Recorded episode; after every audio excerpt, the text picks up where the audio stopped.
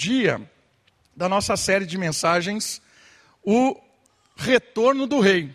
Nós caminhamos vários textos apocalípticos, nós caminhamos várias mensagens a respeito da volta de Cristo, e hoje é a nossa última mensagem. Hoje nós vamos avaliar o último ponto do retorno de Cristo. E para te dar um, um, um pouco o visual do que a gente falou até agora, eu quero mostrar num quadro para guardar, para você visualizar aquilo que a gente aprendeu nessa caminhada ah, sobre o retorno de Cristo, sobre escatologia.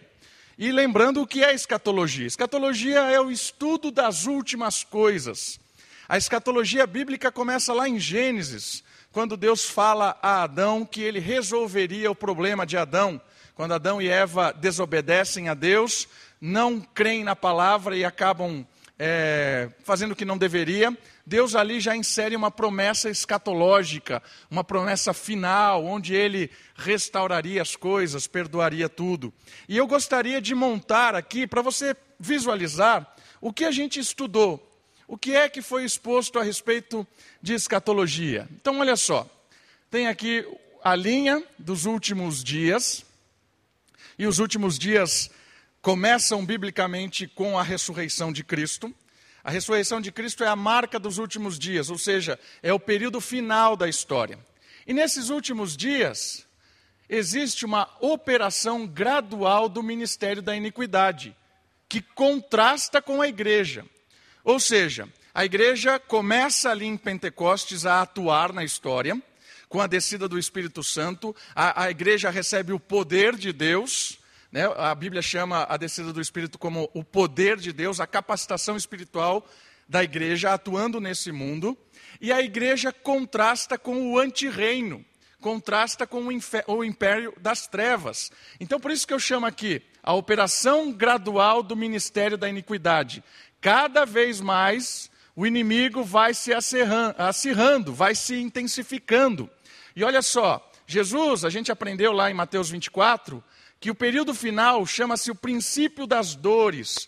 Quanto mais perto da volta de Cristo, mais o mundo desafia a igreja, mais a igreja é confrontada, mais os ideais do reino são confrontados, mas ao mesmo tempo a, a igreja se expõe, a igreja vai como um agente de Deus para anunciar justiça, anunciar perdão, anunciar salvação.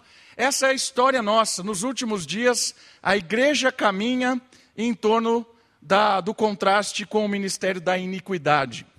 E aí a gente aprendeu em Tessalonicenses que haverá a apostasia.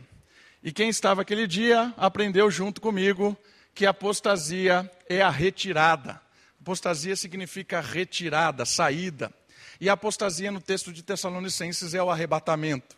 Então a igreja caminha fazendo a sua missão, a missão, de repente Deus tira a igreja, leva a igreja para com ele. É o momento em que a igreja encontra com Cristo. Então tem a retirada, o arrebatamento. Aí o que acontece? Nós aprendemos que existe um período final da história, que Daniel chama isso de uma semana. A última semana de Daniel 9, quando a, a, a começa um ministério ali é, da iniquidade de uma forma, operação do engano, o apóstolo Paulo fala. E esse é o período final da história, os últimos, os últimos momentos. E aí a gente viu que enquanto isso, na terra acontece o ministério da iniquidade aqui, acontece lá em cima algo chamado bodas do cordeiro. Lembra que semana passada nós estudamos o julgamento de Cristo? Que Cristo julga os crentes e retribui com um galardão? Quando é que acontece isso? Nesse momento. A igreja é retirada, junto com o cordeiro tem as bodas do cordeiro e o juízo dos crentes. Enquanto isso, aqui, nós temos a operação do erro. Lembra do anticristo? Ele faz uma aliança com Israel, no meio dessa aliança, ele quebra a aliança, e aí tem uma perseguição final. Eu acredito, queridos, que Apocalipse, o livro de Apocalipse, do capítulo 4 até o capítulo 19, descreve esse momento aqui. Ó. Ela fala das bodas do cordeiro, e ela fala desse momento aqui na terra com o homem da iniquidade, Israel e essa aliança. No final, nós temos o retorno de Cristo. A gente viu também que o Senhor volta e, com um sopro da sua boca, ele destrói o inimigo, o anticristo, e aí estabelece o seu reino. E esse reino a gente chama de novo céu e nova terra, que é o tema de hoje.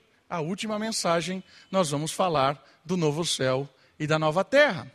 E aí, uma outra coisa que a gente aprendeu, que acontece dentro do novo céu e da nova terra, depois de um período, chama-se trono branco que é o julgamento dos ímpios.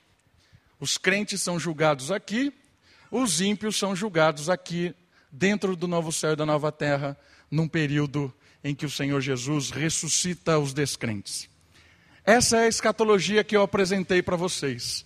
Essa é a, visualmente o que a gente aprendeu nos textos bíblicos da mensagem O Retorno do Rei.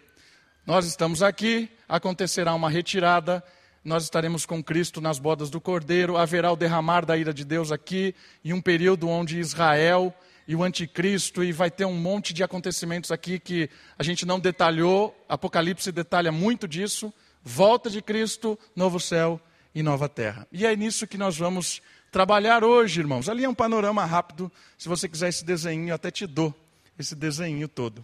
Hoje nós vamos falar do novo céu e da nova terra. Hoje nós vamos falar o último ponto, o reino eterno de Cristo. Vamos aprender do reino eterno de Cristo? Abra comigo, por favor, Apocalipse, capítulo 21. Vamos falar desse período final da história, quando o rei volta, implanta o seu reino e viveremos perpetuamente com ele. O reino eterno de Cristo. Apocalipse capítulo 21, eu quero ler do versículo 1 até o versículo 8. Apocalipse, capítulo 21, do versículo 1 até o versículo 8. Comigo? Vamos lá? Olha só o que diz o texto bíblico. Então vi um novo céu e uma nova terra, pois o primeiro céu e a primeira terra já se foram, e o mar já não existe. Vi a cidade santa, a nova Jerusalém, que descia do céu da parte de Deus, enfeitada como uma noiva, preparada para o seu noivo. E ouvi uma forte voz que dizia, que vinha do trono e dizia: O tabernáculo de Deus está entre os homens, pois habitará com eles. Eles serão o seu povo, e Deus mesmo estará com eles. Ele lhes enxugará dos olhos toda lágrima e não haverá mais morte, nem pranto, nem lamento, nem dor, porque as primeiras coisas já passaram. O que estava assentado sobre o trono disse: Eu faço novas todas as coisas. E acrescentou: Escreve, pois estas palavras são fiéis e verdadeiras. Disse-me ainda: Está cumprido. Eu sou o Alfa e o Ômega o princípio e o fim. A quem tiver sede, darei de beber de graça da fonte da água da vida. Aquele que vencer, herdará essas coisas, e eu serei seu Deus, e ele será meu filho. Mas, quanto aos covardes, os incrédulos, abomináveis, homicidas, adúlteros, feiticeiros, idólatras e todos os mentirosos, a sua parte será no lago ardente de fogo e enxofre, que é a segunda morte. Irmãos, vamos lá, por partes. Características do novo céu e da nova terra. Características que entram na história. E eu queria chamar a sua atenção para a primeira característica que o texto bíblico fala desse novo lugar dessa, dessa nova terra, quando o Senhor Jesus volta e quando o Senhor Jesus aniquila o anticristo e implanta o seu reino perpétuo. A primeira característica uh, está ligada com uma nova realidade. Essa primeira característica, ela tem a ver com uma novidade. E que novidade é essa? Com o retorno de Cristo, tudo se faz surpreendentemente novo. Lembra do fogo purificador da mensagem? Quando o Senhor Jesus traz o fogo, ele purifica todas as coisas, renova todas as coisas, mas não descontínuo. Ou seja, o novo céu e a nova terra não é algo completamente novo, é algo completamente renovado. A ideia do fogo, não, o fogo não vem para destruir, o fogo vem para purificar. Então a história, ela continua. Quando o Senhor Jesus volta e coloca o seu trono aqui, ele continua reinando neste lugar. O fogo restaurador restaura toda a criação. Então, o que eu estou querendo dizer para você? Eu estou querendo dizer que o novo céu e a nova terra, ele é algo novo, mas ele não é algo descontínuo. Ele continua da nossa história depois do fogo purificador de Cristo. Pois a salvação, olha só, carrega um aspecto de restauração progressiva e não de um anseio por libertação grega. O que isso quer dizer? Quando nós cremos em Cristo, quando o Senhor Jesus nos salva, quando Jesus perdoa os nossos pecados, quando nós cremos, nós temos fé em Cristo, o que acontece? O Senhor Jesus nos perdoa e começa a nos restaurar. Porque a ideia de salvação é nos livrar daquilo que nos condenava, nos livrar daquilo que nos deixava, de certa forma, distantes de Deus. Ele nos salva daquilo que nos fazia mal, ele nos retira daquilo. E isso é um processo. A salvação é um processo de Deus. Nós somos transformados dia a dia para um dia termos um novo corpo, um corpo completamente glorificado, sem pecado, sem mais aquilo que o pecado causa nesse corpo. Então, o corpo ele é salvo, o corpo ele é liberto, é algo progressivo. A ideia grega, qual era o ambiente em que o texto foi escrito, é que o corpo era uma prisão. Então, quando ah, o, o, cristianismo chegou e começou a falar que o Senhor Jesus tinha ressuscitado, voltado ao corpo, que a promessa era de uma restauração, de uma ressurreição do corpo, as pessoas se escandalizavam. Por quê? Porque para o grego o corpo é uma prisão, é uma prisão da alma. Então, eles não viam a hora de morrer para quê? Para libertar a alma do corpo. Estou livre. Mas não é isso que o cristianismo promete. O cristianismo, pelo contrário, promete uma restauração do corpo. A ressurreição é a promessa e a garantia de que o nosso corpo voltará a viver de uma forma gloriosa.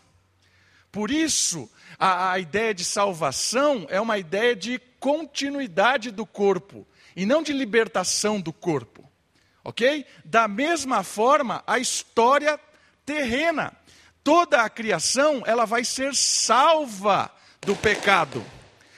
A criação não vai ser aniquilada, a criação vai ser salva. E a gente vai perceber isso de uma forma interessante hoje. A gente viu o texto de Atos que diz que o Senhor Jesus está no céu e ele retornará para restaurar todas as coisas. Então a ideia bíblica de salvação é que Deus nos salva do pecado e Deus salva toda a criação, toda a natureza do pecado. Então a ideia de novidade é novidade não descontínua, completamente nada a ver com o que hoje a gente vive, mas é uma realidade contínua, mas renovada e restaurada. Essa é a ideia da nova realidade do, da nova terra. A escatologia, ou seja, o estudo das últimas coisas, sempre esteve presente desde o livro de Gênesis, pois o pecado não mudou o plano de Deus. Se Deus destruísse tudo e falasse: Olha, nós vamos embora daqui, vamos viver num lugar nada a ver com isso aqui. Sabe o que aconteceu? O diabo ganhou a história, porque ele conseguiu destruir a criação. Mas não é isso que acontece em Gênesis. A promessa é que Deus venceria. O plano de Deus é vencer o inimigo. E vencer o inimigo é tirar o mal e restaurar aquilo que o mal afetou, tanto no ser humano quanto na criação. Então a promessa de nova realidade, a promessa do novo céu e da nova terra, é, são seres humanos restaurados, perdoados e libertos, e toda a criação restaurada e liberta do pecado. Essa é a nova realidade. E aí tem algumas dimensões muito legais que o texto bíblico nos traz. E a primeira delas tem a ver com uma nova realidade relacional. Você percebeu isso no versículo 3? O tabernáculo de Deus está entre os homens. Quem é o tabernáculo de Deus? Cristo. Por que o texto bíblico está chamando ele de tabernáculo. No Antigo Testamento, o tabernáculo era uma igreja móvel. Eles montavam a igreja, desmontavam a igreja, era um período que o povo de Israel estava andando no deserto. Então eles criaram uma igreja móvel, um templo móvel. E esse templo móvel chamava tabernáculo. Quando eles montavam o tabernáculo, Deus vinha até o tabernáculo e se manifestava lá. A presença de Deus era vista nesse nesse tabernáculo. Depois, quando o povo chegou até a terra de Israel, se construiu um templo. E no templo, Deus se manifestava no templo. Deus se fazia presente no templo. A glória de Deus era vista lá no templo. Então, tanto o tabernáculo como o templo eram locais em que Deus aparecia, Deus se manifestava e o povo tinha um encontro com ele. Hoje, o tabernáculo de Deus somos nós. Deus habita em nós. Mas esse texto bíblico está nos dizendo uma coisa nova, uma novidade. Ele está dizendo assim: o Deus encarnado, o Deus que se fez tabernáculo, agora estará entre os homens. Cristo Jesus, porque o texto bíblico diz que Deus se tabernaculou, ou Deus ganhou carne. Deus se fez humano. Deus ganhou um local. E esse local é a pessoa de Jesus. Cristo habitará com os homens. E olha que legal. Eles serão o seu povo e Deus mesmo estará com eles. Por que isso muda o relacionamento? Presta atenção em algumas coisas. Hoje, nos relacionamos com Jesus de uma forma espiritual, não física. Ninguém toca em Cristo. Ninguém abraça Cristo. A gente não sente o cheiro de Cristo. Porque nós nos relacionamos com Ele, apesar dele ter dito que estaria conosco até a consumação dos séculos, Cristo fisicamente hoje está no céu. Jesus está no céu. O, o texto de Atos que nós lemos diz isso. Ele se manifesta de forma espiritual a nós. Na ceia, por exemplo, mas quando nós entramos no quarto, ele se revela a nós de forma espiritual. O nosso relacionamento com Cristo hoje é espiritual, não físico. Mas, nesse período, novo céu e nova terra, irá terminar esse relacionamento espiritual, pois o retorno do rei será pessoal e permanente. Sabe o que vai acontecer? Jesus Cristo humano, ressurreto, corpo, alma e divindade plena, estará na terra. Assim como ele veio da primeira vez, e as pessoas o viram, o tocaram, o abraçaram, ele voltará. A primeira vez ele veio para morrer, a segunda vez ele não vem mais para morrer, ele vem para reinar o tabernáculo de Deus, ou seja, a presença de Deus, é por Cristo. Nós o veremos face a face. Nós nos alegraremos com Cristo. Nós o tocaremos, nós Está imaginando isso? Isso é fantástico, meus irmãos. A promessa bíblica é que o Senhor Jesus estará presente de novo para reinar, para conduzir a história. Às vezes a gente fica imaginando, ah, a gente quer ter agora um presidente justo, alguém que não cometa nenhum erro, alguém que vai tirar a gente da crise. Meus irmãos, nenhum homem vai ser páreo para o reinar de Cristo. Quando o Senhor Jesus voltar visivelmente para reinar com grande justiça por sobre a terra, e aí nós vamos ter um relacionamento que a gente nunca teve com Deus, visível. Está entendendo a nova dimensão do relacionamento? Hoje nós não vemos Deus, mas nós o veremos. Nós o tocaremos na pessoa de Cristo. Quando foi perguntado pelos discípulos, mostra-nos o Pai. Jesus disse o quê? Quem vê a mim, vê o Pai. Por quê? Porque Ele é o tabernáculo de Deus, Ele é a presença de Deus na terra. Queridos, Novo Céu e Nova Terra tem a presença de Jesus para sempre. que mais nessa forma de relacionamento? Nunca mais nos sentiremos só, abandonados ou solitários, pois o próprio Deus está morando conosco e os nossos relacionamentos serão puros. Olha o versículo 22. Olha o que diz sobre o novo céu e a nova terra. 21, 22. Nela não vi santuário. Não tem igreja física assim, ó. Não tem templo. Por quê? Pois o seu santuário é o Senhor, Deus Todo-Poderoso e o Cordeiro. Ele é o santuário. Nós estaremos vivendo em Deus, porque Deus é tudo em todos e nós o veremos. Irmãos, não tem mais solidão, não tem mais desespero, não tem mais insegurança. Hoje nós aprendemos a nos relacionar com Deus buscando isso. Qual é a resposta, por exemplo, do apóstolo Paulo para a ansiedade?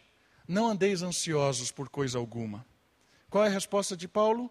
Apresente a Deus toda a sua preocupação. Apresente a Deus aquilo que está incomodando o seu coração. Hoje nós nos relacionamos com Deus e, e a resposta verdadeira para uma vida de ansiedade, de, de insegurança, é a oração, apresentando as súplicas para o Senhor que conhece. E Ele vai responder. Irmãos, às vezes a gente não confia nisso. Por que, que a gente não confia nisso? Porque talvez a gente tenha dificuldade de confiar em alguém que a gente não vê. A gente precisa ver as coisas. Isso faz um mal terrível para nós. Por isso que às vezes aparece alguém e diz algo completamente contrário à vontade de Deus e a gente segue essa pessoa. Porque é mais fácil ver, seguir alguém que a gente está vendo do que seguir a Deus que a gente não vê. Isso é perigoso para nós. Mas a resposta, a gente já pode aproveitar desse relacionamento com Deus hoje. Nós podemos apresentar aquilo que nós temos eh, de qualquer coisa do nosso coração para o Senhor, Ele ouve e Ele responde. Qual é a, a, mudança radical aqui? Nós nunca mais vacilaremos na fé. Nunca mais. Hoje nós vacilamos. A gente, a, a gente quer dar um jeitinho às vezes para Deus, resolver aquilo para Deus. Nesse momento, acabou a falta de fé, porque os meus olhos o veem. Eu vejo Deus. Não tem mais solidão, não tem mais angústia, não tem mais ansiedade, não tem mais medo. Acabou. Relacionamento com Deus agora é visível. Esse texto nos desafia duas coisas, irmãos. Nós temos a esperança de nos relacionar com Deus pessoalmente. Mas hoje nós já podemos nos relacionar com Deus. Nós podemos desfrutar desse Deus que está presente no nosso coração. Eu sei que é difícil. Nossa fé vacila muitas vezes. Mas confie na palavra que ele disse aqui no versículo 21 que a gente leu. Disse ele ainda, versículo 6: Eu sou o Alfa e o Ômega, o princípio e o fim. A quem tiver sede, darei de beber de graça da fonte da água da vida. Meus irmãos, tudo tudo que a profecia bíblica disse aconteceu. Toda a profecia de Daniel aconteceu. Tudo que Cristo tem feito é maravilhoso. Tem uma promessa de que Ele estará presente conosco. Vamos viver nessa esperança. Maranata, volta, Senhor Jesus. Mas a gente pode viver esse relacionamento com Deus hoje. Ele é o Alfa, o Ômega, Ele é o Senhor da história, Ele é o dono da prata e do ouro. Ele é o Rei da história já hoje. A diferença é que ele reinará pessoalmente, mas hoje ele reina de uma forma espiritual, ele reina sobre a igreja, ele reina sobre o mundo. Eu, eu entendo que uma mensagem sobre o novo céu e nova terra é de esperança e é de conforto, é de anseio, mas ao mesmo tempo é de confiança. Eu confio que esse Deus poderoso que vai estar presente neste mundo, hoje já me ouve hoje já me perdoa, hoje já me guarda, hoje já resolve as coisas. Irmãos, às vezes, porque a gente não o vê, a nossa fé vacila. É a história de Pedro, né? Pedro começou a afundar quando estava andando sobre as águas, por quê? Porque parou de focar em Cristo e começou a olhar as coisas. E Jesus fala para ele: Olha para mim, olha para mim. Mas é difícil, irmãos. Pedro, vendo Cristo fisicamente, foi difícil olhar para Cristo no meio da tempestade. Nós que não o vemos, eu sei que é difícil. Mas o texto bíblico quer motivar o seu coração a confiar. Isso é fé. Fé é ter certeza nas coisas que você não vê. Fé é ter certeza no poder de Deus, mesmo ainda você não tê-lo visto fisicamente. Isso é fé. Fé é aquilo que Abraão nos ensina: crer numa terra sem ter visto a terra. Essa é, é, é a dinâmica que Deus nos chama. A novidade da nova terra é uma novidade de relacionamento. E um desdobramento disso são os relacionamentos horizontais. Se o relacionamento assim, vertical com Deus, agora é presente, isso transforma os nossos relacionamentos com as pessoas. Está entendendo? Se eu vejo Deus, eu vejo Deus nas pessoas. Então a gente tem um relacionamento completamente renovado na nova terra. O reino eterno de Cristo traz um relacionamento pessoal, um relacionamento de pureza com todo o povo. Um segundo ponto que o versículo 4 nos diz, que essa nova realidade, ela é uma realidade com uma nova situação sentimental. Olha só o que o versículo 4 diz: Ele lhes enxugará dos olhos toda lágrima e não haverá mais morte, nem pranto, nem lamento, nem dor, porque as primeiras coisas já passaram. Acabou. Acabou. Qualquer tristeza, insegurança ou desânimo que esta história pode ter lhe causado, não mais lhe incomodará, pois ele mesmo fará questão de enxugar as nossas lágrimas. Você já parou para pensar nisso? Quem é que enxuga as nossas lágrimas?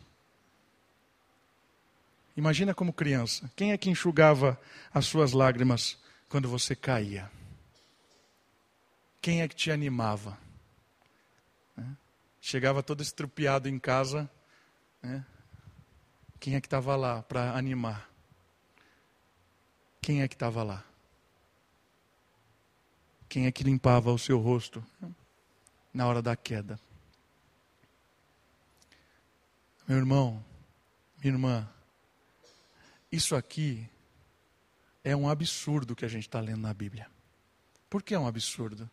Porque não existe nenhuma divindade que enxuga lágrimas de seres humanos. As, as divindades são orgulhosas. As divindades querem ser adoradas porque elas são superpoderosas. As divindades são distantes. As divindades querem que os homens os sirvam, simplesmente porque elas são divinas e são dignas de ser servidas. Essas são a divindade, qualquer divindade que existe é assim.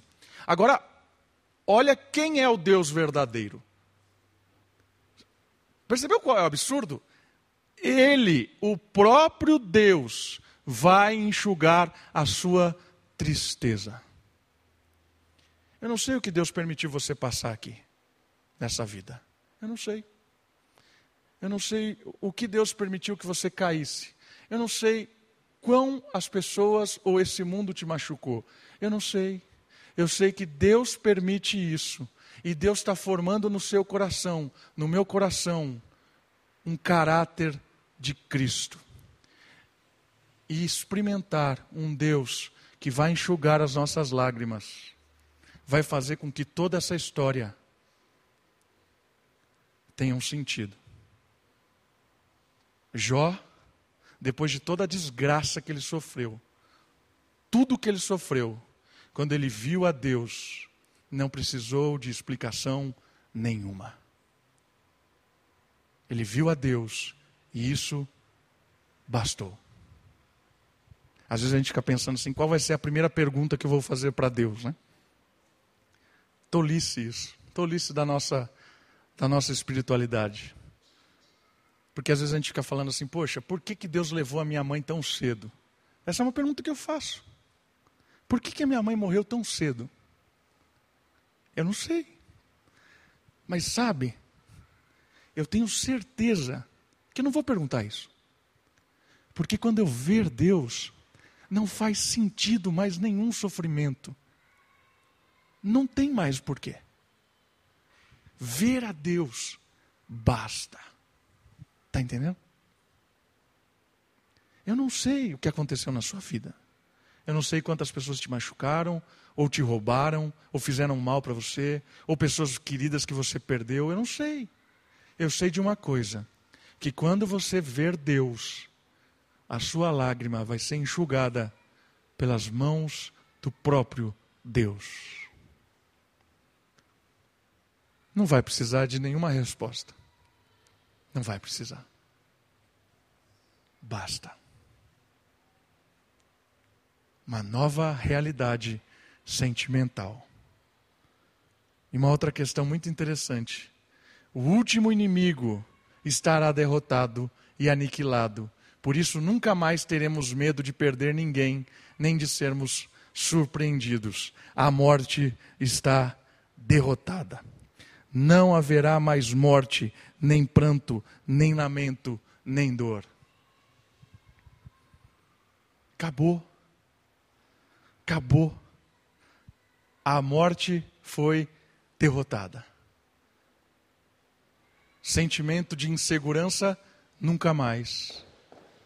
Sentimento de doença, de dor, nunca mais. Por isso, meu irmão, minha irmã, talvez você tenha vivido anos agora da sua experiência com dores. Isso é fruto da nossa velhice e normal. Mas eu quero dizer para você, meu irmão, minha irmã, talvez você esteja lutando com anos de dor, de sofrimento, e não sabe. Calma. Calma. Calma. Deus vai enxugar a sua lágrima. Deus vai te consolar. Deus vai te receber. E aí, acabou. Acabou o poder da morte. Acabou o poder de qualquer sentimento destruidor. Nova realidade sentimental implantada pelo Deus presente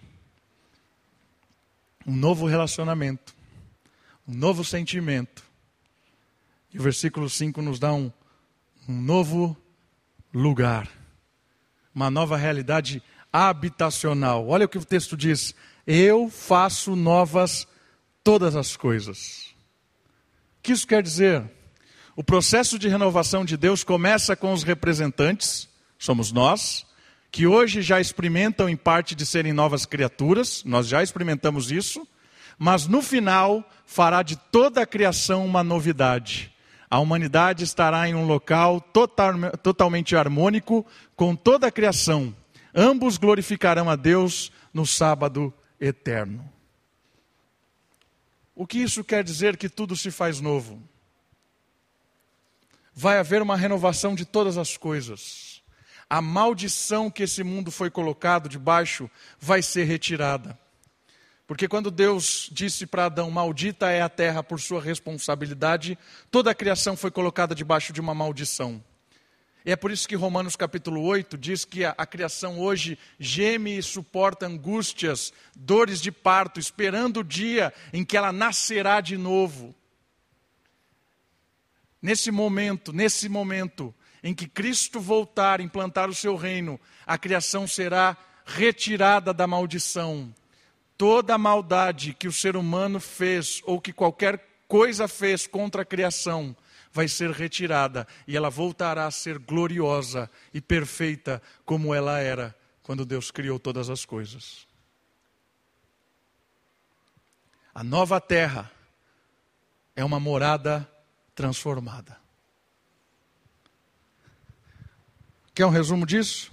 Deixa o seu dedinho aí e vai comigo em Isaías 65. Capítulo 65 do profeta Isaías.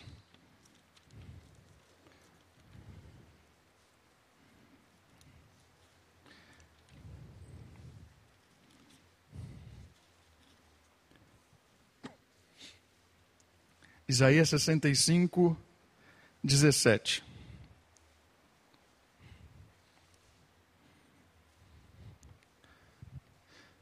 Isaías, capítulo 65, verso 17.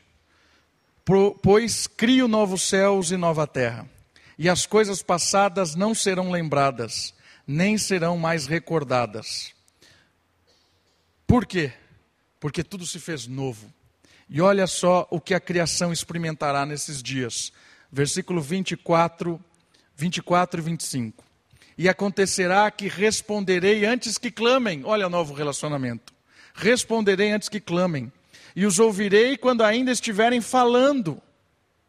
E olha só a criação agora. O lobo e o cordeiro pastarão juntos. O leão comerá feno como o boi. E a comida da serpente será o pó.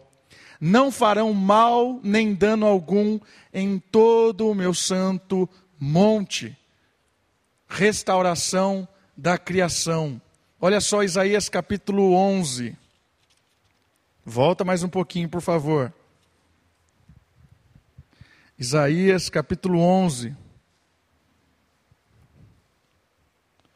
Versículo 6. Isaías capítulo 11, versículo 6.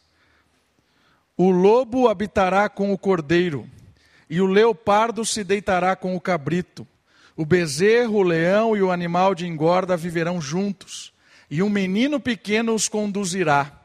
A vaca e a ursa pastarão juntas, e as suas crias se deitarão juntas, e o leão comerá palha como o boi. A criança de peito brincará sobre a toca da cobra, e a desmamada porá a mão na cova da víbora.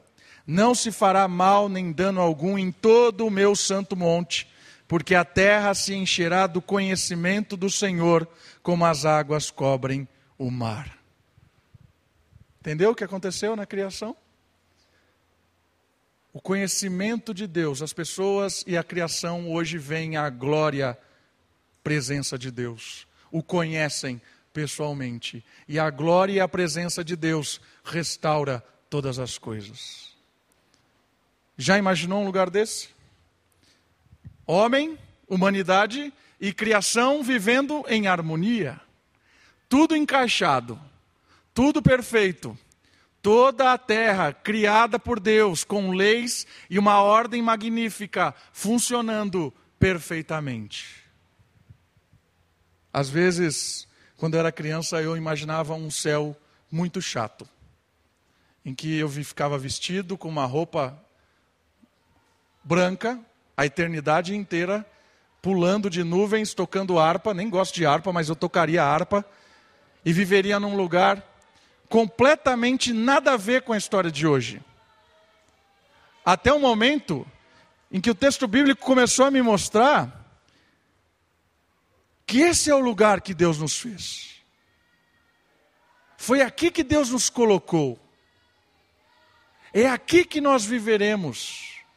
É aqui que a restauração acontece, porque nós somos do pó da terra. Por isso que nós sentimos prazer na terra. Por isso que a terra chama terra do prazer, Éden. Mas infelizmente o pecado maculou isso. E Satanás implantou um reino de trevas que contrasta com tudo isso. Mas lembre-se de uma coisa: Deus retirará toda a maldição, conterá o mal, e aí a natureza, a criação será gloriosa de novo. E aí nós viveremos um lugar perfeito. Está entendendo? Renovação de relacionamento com o próprio Deus e com as pessoas. Renovação de sentimento. O que eu sinto nesse lugar é prazeroso, é alegre, é satisfação. Transformação da minha morada, da minha casa. Tenho prazer de estar onde eu estou, porque Deus está lá, meus irmãos estão lá e a criação vibra com a nossa presença. Hoje os bichos fogem de nós. Nesse lugar, os bichos vêm a nós uma criança brincando com bichos como serpentes. Está aqui. Pondo a mão lá no buraco, pegando. Isso é a nova terra. Meu irmão, isso é maravilhoso. Qual a implicação de saber disso? Tudo aquilo que a gente almeja no futuro, a gente deve viver hoje. Tudo aquilo que a gente idealiza no futuro, porque os textos bíblicos prometem. O Espírito Santo que hoje habita em nós nos potencializa a vivermos almejando e agindo assim. Nesses três pontos que a gente viu no texto bíblico, relacional, o Espírito me capacita a me relacionar com Deus, por isso, por meio de Jesus, eu posso lhe chamar de Abba, que significa papaizinho, intimidade. Esse Espírito que habita em mim me permite relacionar com os irmãos, ter um bom relacionamento com as pessoas, graças ao Espírito. Esse Espírito que habita em mim me permite ter um, um novo sentimento. Eu posso entregar as coisas para Deus, confiar em Deus, esperar em Deus. Esse Espírito que habita em mim me permite cuidar da criação hoje, não explorar a criação. Está entendendo? Esse é o ministério da reconciliação que Paulo fala em 2 Coríntios capítulo 5.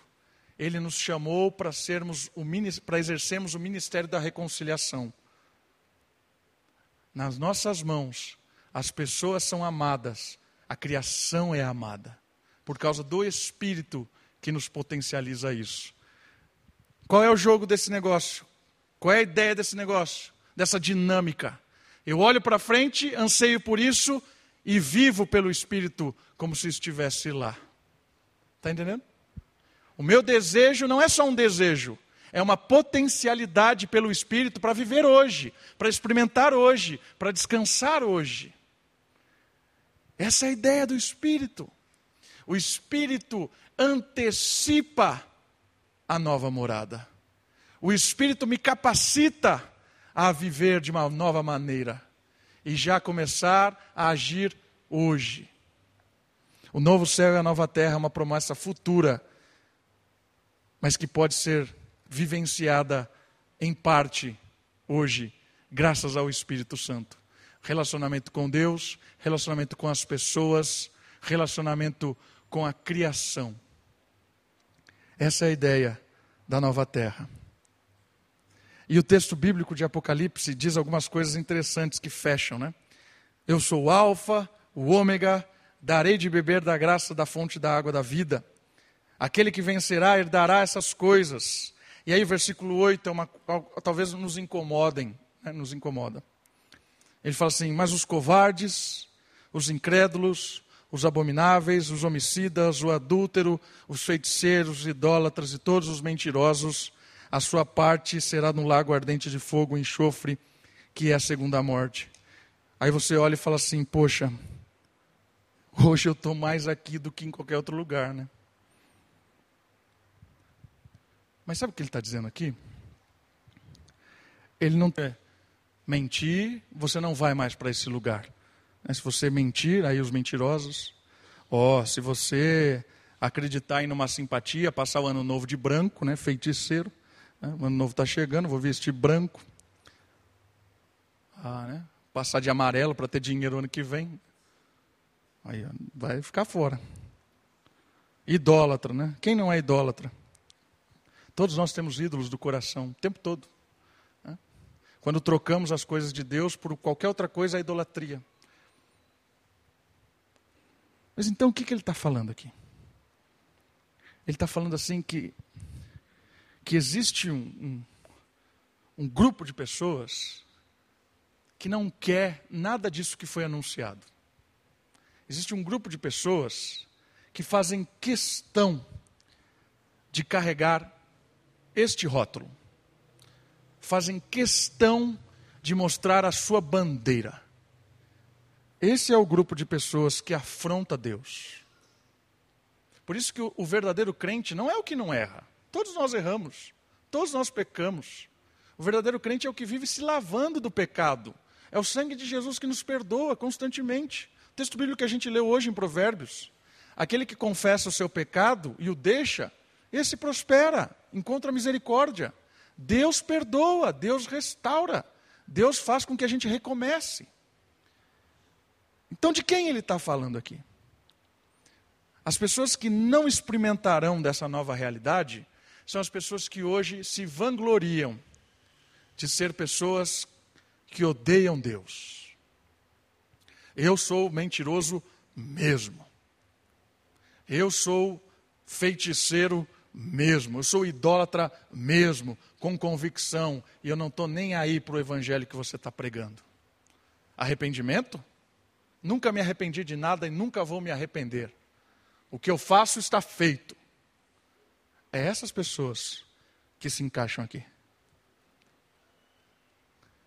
São pessoas que são, não foram tocadas pelo Espírito. Têm prazer em confrontar Deus. Têm prazer. Não se envergonham de afrontar Deus. Essas pessoas é que ficarão de fora. Esse texto não termina com uma advertência: ó, oh, cuidado, se você mentir, você não vai mais. Né? Se você fizer. Não é isso. O texto bíblico está dizendo assim: Jesus nos perdoou de tudo isso, porque todos nós nos encaixamos em alguma coisa aqui. Todos nós já fizemos algo aqui. Todos nós, sem exceção, fizemos uma dessas coisas que está aqui, com certeza absoluta. Não sei para onde vai, mas tá bom. É. Acho que se encaixa aqui nesse momento. lembro mais o que eu estou falando, fico prestando atenção na rua. Hum? Mas o, o que eu queria que você entendesse, para a gente terminar, é que esses versos descrevem coisas que nós éramos, mas que o sangue de Jesus perdoou. Jesus morreu na cruz por causa desses nossos erros. E vamos desfrutar da presença dele, graças à obra dele, que nos libertou de todos esses nossos erros. Aqueles que ficam de fora são aqueles que fazem questão de desprezar Cristo e assumir a identidade do erro, levantar o estandarte do erro. O texto fecha dizendo isso. Aqueles que querem ficar distante de Cristo, será respeitado a sua liberdade, vão para onde eles querem, longe de Cristo. O texto fecha assim. É um texto de esperança, irmãos.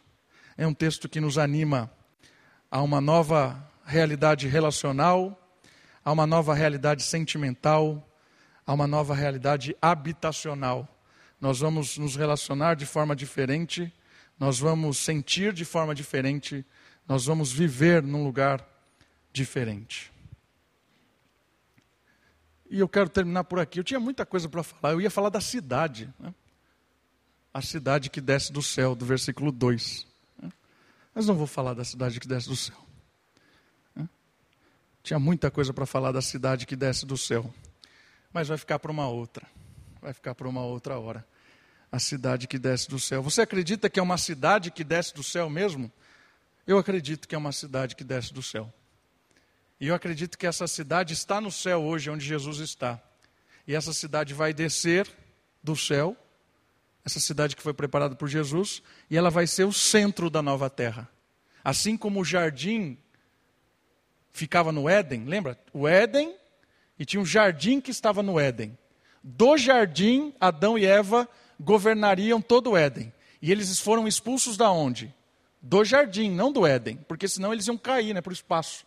Então, eles foram expulsos do jardim e começaram a vagar no Éden. E o jardim foi protegido pelo anjo, porque no jardim tinha a árvore da vida. A cidade que desce do céu é a mesma função do jardim. E sabe o que tem no centro da cidade? O trono de Deus. E em volta do, do, do, do rio que sai do trono de Deus, sabe o que está lá? A árvore da vida. Por isso eu creio que a cidade que desce do céu é o centro da nova terra e é o jardim. O jardim do Éden foi tirado da terra hoje está no céu. E Jesus preparou morada, porque ele disse que prepararia um lugar. E essa cidade desce do céu para ser a capital da nova terra. Era tudo isso que eu ia dizer aqui, irmãos. Tem um monte de texto. Mas um dia a gente pode estudar sobre isso. Né? Eu deixo assim para você ficar, dormir com essa, essa coisa maluca que eu acabei de dizer. Vamos orar? Abaixe sua cabeça, feche os seus olhos. Vamos agradecer a Deus pela essa esperança que nós temos de uma nova realidade e vamos pedir para que essa realidade nos motive a viver de uma forma nova já hoje, para a glória dele.